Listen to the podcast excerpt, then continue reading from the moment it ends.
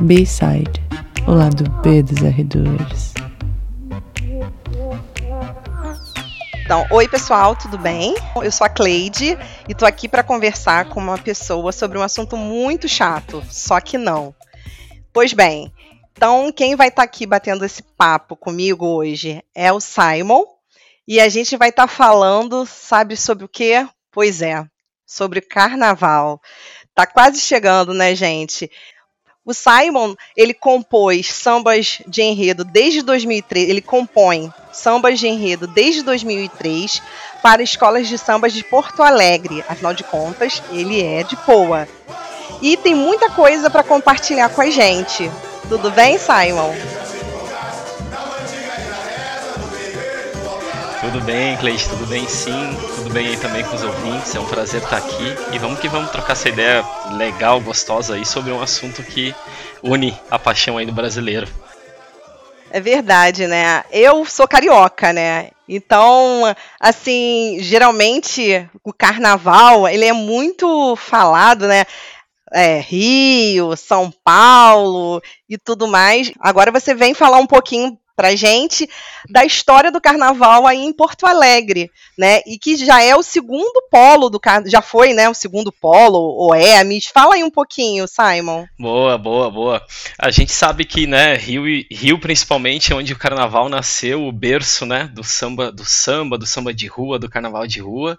Mas isso já no Brasil é miscigenado, isso já tomou conta de todas as cidades aí. E Porto Alegre não é diferente. A gente Teve na década de 80, na década de 90, um carnaval muito forte, muito rico.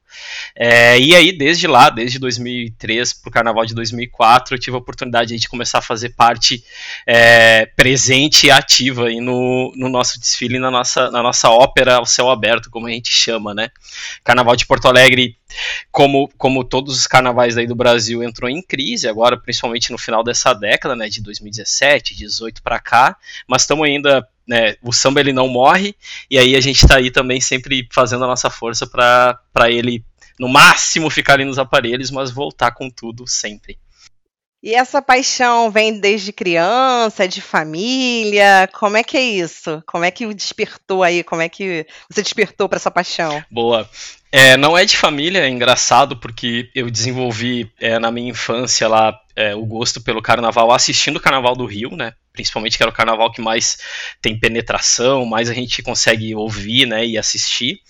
E foi sozinho mesmo, me apaixonei pelo pela complexidade que é colocar uma escola na rua, me apaixonei por, naquela coisa da inocência da criança, né? Mas como que, como que, como que eles fazem para todo mundo tocar mesma, o mesmo ritmo, para cantar a mesma música, para se fantasiar? Como é que a gente coloca, né, 3 mil pessoas na, na avenida de forma tão organizada para apresentar algo para o público? Ali começou a, a, a bater a curiosidade que acho que toda criança tem, e aí, depois dali de 92, especificamente, quando eu tava com 10 anos, é, nunca mais eu, eu deixei de acompanhar um carnaval na minha vida. Foi assim que começou. Ah, bacana, bem legal. E eu, eu fico imaginando como é que deve ser, né, desenvolver, né, compor um samba enredo, porque tem o tema, né, que vocês têm que fazer o samba e tudo mais. Então, conta um pouquinho aí dessa experiência, como é que é compor um samba enredo? Boa, boa. É, eu acho que o processo de criação, né, ele, ele, é muito, ele é muito único, ele é muito individual, mas tem algumas etapas no samba enredo que a gente tem que lidar pela, pelo contexto, né? Então a gente não pode cantar qualquer música, a gente não pode cantar em qualquer ritmo, né? É, o, o, o, samba enredo, inclusive, ele tem uma estrutura, porque ele é uma música que é cantada repetidamente durante uma hora, uma hora e vinte, dependendo do tempo de desfile, né? Então a gente tem que ter alguns desafios para não cansar a voz, para não perder o ritmo, para entrar de uma maneira que seja única do início ao fim, porque aí para falando um pouco mais tecnicamente, né, para quem não, não entende muito de carnaval, existem alguns quesitos que julgam a, a velocidade que você entra cantando na avenida e a velocidade que você sai da avenida cantando, né? Então, se você entra muito acelerado e você sai mais devagar, algum jurado pode descontar ponto em vários quesitos, inclusive não só em samba enredo. Então, a gente está sempre desde o processo ali de criação pensando em como isso vai se dar na avenida.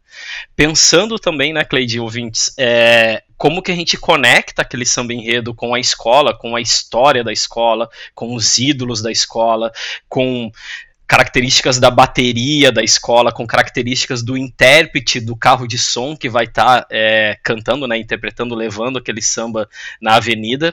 Tudo isso traz desafios para a gente, para a gente tentar encaixar muito bem o melhor samba enredo possível, que seja é, ao mesmo tempo emocionante, porque tem uma coisa que é que, que qualquer pessoa que escreve, que compõe, seja né, qualquer tipo de arte, você vê alguém lendo, cantando, se emocionando com algo que você escreveu, né? É, com lágrimas nos olhos, assim, é muito emocionante. Então, a gente está sempre tentando tocar o coração ali do, do, do, do, integrante da escola, né? Mas também nunca esquecendo os lados técnicos de contar o enredo, contar na ordem certa, ser poético, que é uma, uma linha da, da minha parceria, né? Então, eu não faço samba enredo sozinho, não tenho esse talento, não sou o Martinho da Vila da Vida, é, nem um Paulo César de Oliveira, por exemplo. Eu tenho uma, uma parceria, sou eu mais quatro quatro, três, quatro amigos que a gente compõe aí ao longo do tempo. Então a gente está sempre tentando encaixar esses quesitos técnicos e emocionais, assim, emotivos, né, junto no samba enredo dando um, um, breve resumo, é um pouco dos desafios que a gente enfrenta atualmente. Então, pegando esse gancho aí, conta aí pra gente um segredo, uma pitadinha aí que de uma característica dos compositores, o que, que precisa ali, que não, que é a cereja do bolo. Boa. Eu acho que a cereja do, do bolo de um samba, é, no fim do dia, é quando ele consegue é, sair. É, aquela coisa que a gente fala, né? De fazer hit ou fazer clássico, né? Então é quando ele consegue, por algum motivo, porque o carnaval ele, ele, ele tem imprevistos, né? Às vezes chove e, e, e fica mais emocionante, é, às vezes quebra um carro e fica mais emocionante. Então é quando o samba, junto com, com aquela mística que é desfilar, ele, ele alcança um patamar diferente. É isso que a gente tenta sempre buscar. Tipo, alguém me, me, me falar comigo na rua e dizer, pô, aquele samba lá que tu fez pro Bambas em 2004, cara, aquilo mudou mudou o samba enredo de Porto Alegre porque eles vieram com um estilo completamente diferente. Então, quando a gente consegue encaixar isso, é, esse é o segredo que a gente busca.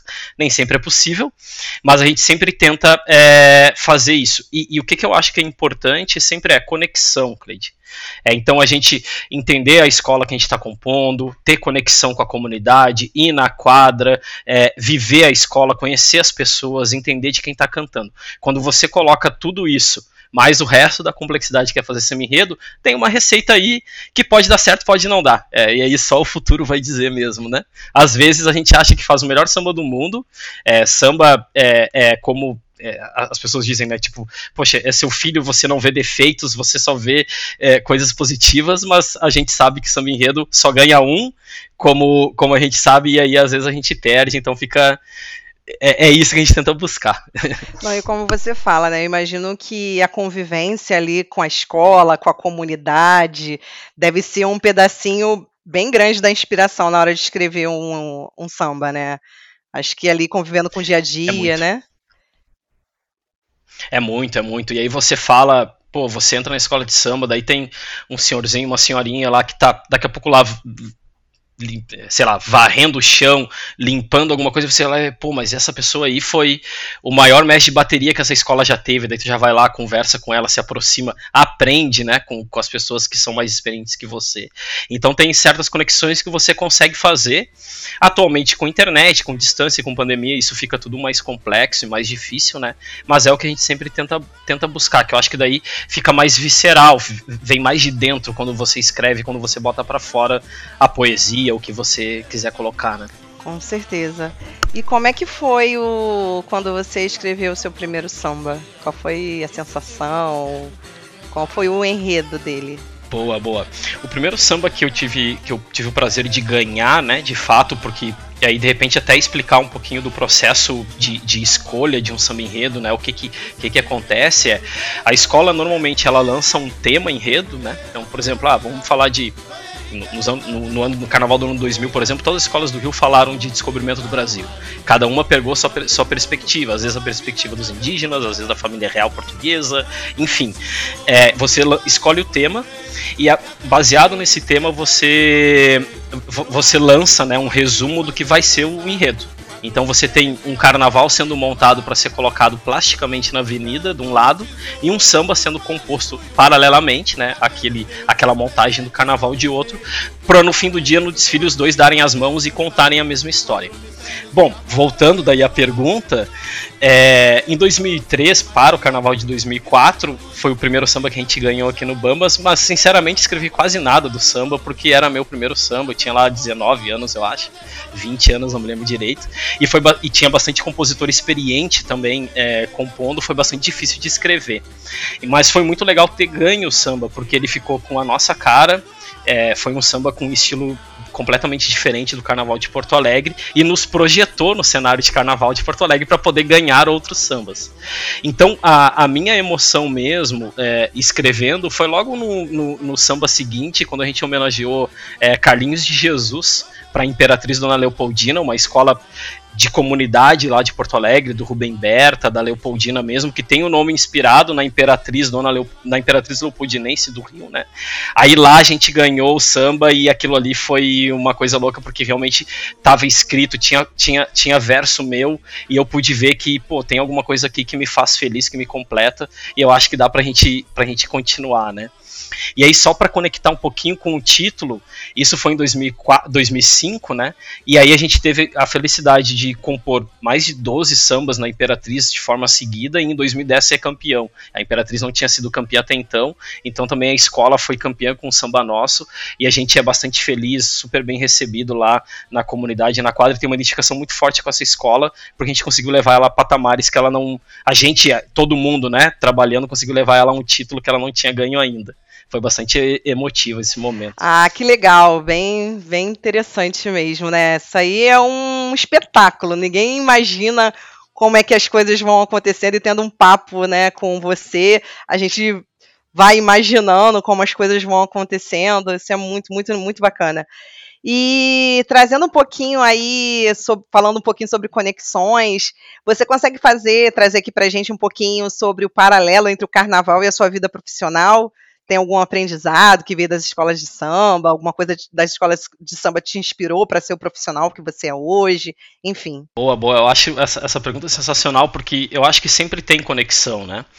De, desde, desde criança ali, quando eu comecei a, a gostar de carnaval, sempre, eu sempre gostei do, de como que as coisas funcionam, né? Como, como que se processualiza, como que você começa o ano, você faz o quê, você define o quê, você paga quem, como que roda esse orçamento. Eu sempre fui curioso por isso isso e, e no fim do dia eu acabei liderando times de desenvolvimento de software, times de produto, né? Então eu estou falando também sobre processos, mas também o carnaval é sobre liderança e gestão de pessoas. Então, tipo, eu também lidero e, né, e faço gestão de uma área aqui dentro da RD. E, e no fim do dia eu acho que as coisas tirando né, o, o, negócio mesmo e a diferença de carnaval e empresa, elas estão muito conectadas. Então acho que a conexão ela está aí entre gestão, liderança de pessoas, processos. Você tem toda a razão. E só para a gente fechar, o papo está muito legal, né? Mas trazendo um pouquinho, né? Não é, dessa conexão com o profissional, o carnaval também, ele, ele também faz parte da nossa economia, né? Apesar de ser essa festa maravilhosa, mas ela, ele tem participação ativa né, na, na economia da cidade. Então, o investimento no carnaval, ele não é só para festa, mas também ele ajuda aí, né, na, na, no turismo, né, a comerciantes, enfim. Eu concordo totalmente, né? Você vê é, o Carnaval do, do Rio, por exemplo, que é o maior. Você, você como brasileiro, se você tiver a oportunidade de, bo de botar os pés fora do Brasil, provavelmente uma das primeiras coisas que as pessoas vão reconhecer é o carnaval, né? E as pessoas têm o sonho de vir, as pessoas querem vir para o carnaval, elas né, almejam aquilo. E você vê daí em números, o, o, Rio bota de 2 a 3 milhões de pessoas num carnaval sem pandemia para dentro da cidade, né? Isso lota a rede hoteleira, a rede hoteleira que é uma das que tem um preço daí por causa disso também, né, mais caros do mundo. Você gira a economia da cidade, você gira a economia do país. Então sim, é uma festa que nasceu popular, que nasceu marginal praticamente, né, na verdade, nasceu marginalizada, que hoje toma conta e é protagonista é, no reconhecimento aqui cultural e de identidade do nosso Brasil. E economicamente falando é, é muito lucrativo, é muito, né, muito rentável. Eu acho esse ponto bem importante. É, você falar na geração de empregos também, né? Não esquecendo disso, que é muito importante. A galera da comunidade que vem trabalhar, né? A, a, a pessoa que costura, tem a galera da bateria, Perfeito. então tem gente que vive disso, né? Que, que vive o ano todo disso. Então isso é muito importante também a gente trazer. É, Cleide, é, pro, programas sociais, né? Então a gente olha para estatísticas em, em, em, comunidades onde tem trabalho social de escola de samba, é, é, sempre muito boas estatísticas, seja analfabetismo, vacinação, então tem um complemento social também, uma devolutiva para a sociedade que é muito, muito, muito relevante. Verdade. Bom, infelizmente vamos ter que parar por aqui, senão a gente ficaria aqui por mais tempo. Obrigada, Simon, aí pelo papo. Adorei, viu? Obrigado você, é um papo bem legal mesmo. Quem quiser continuar aí sabe como me encontrar. É um prazer sempre falar aí de carnaval e desse Brasilzão que, que a gente adora. Foi um prazer aqui, ficar esse tempinho aqui com, com o Simon, a gente falando um pouquinho aí sobre essa festa maravilhosa que é o carnaval. E quem ficou curioso para saber um pouquinho mais sobre os sambas enredos do Simon, os links vão ficar aqui na descrição do episódio. Então, um beijão e até a próxima. B-side o lado B dos arredores.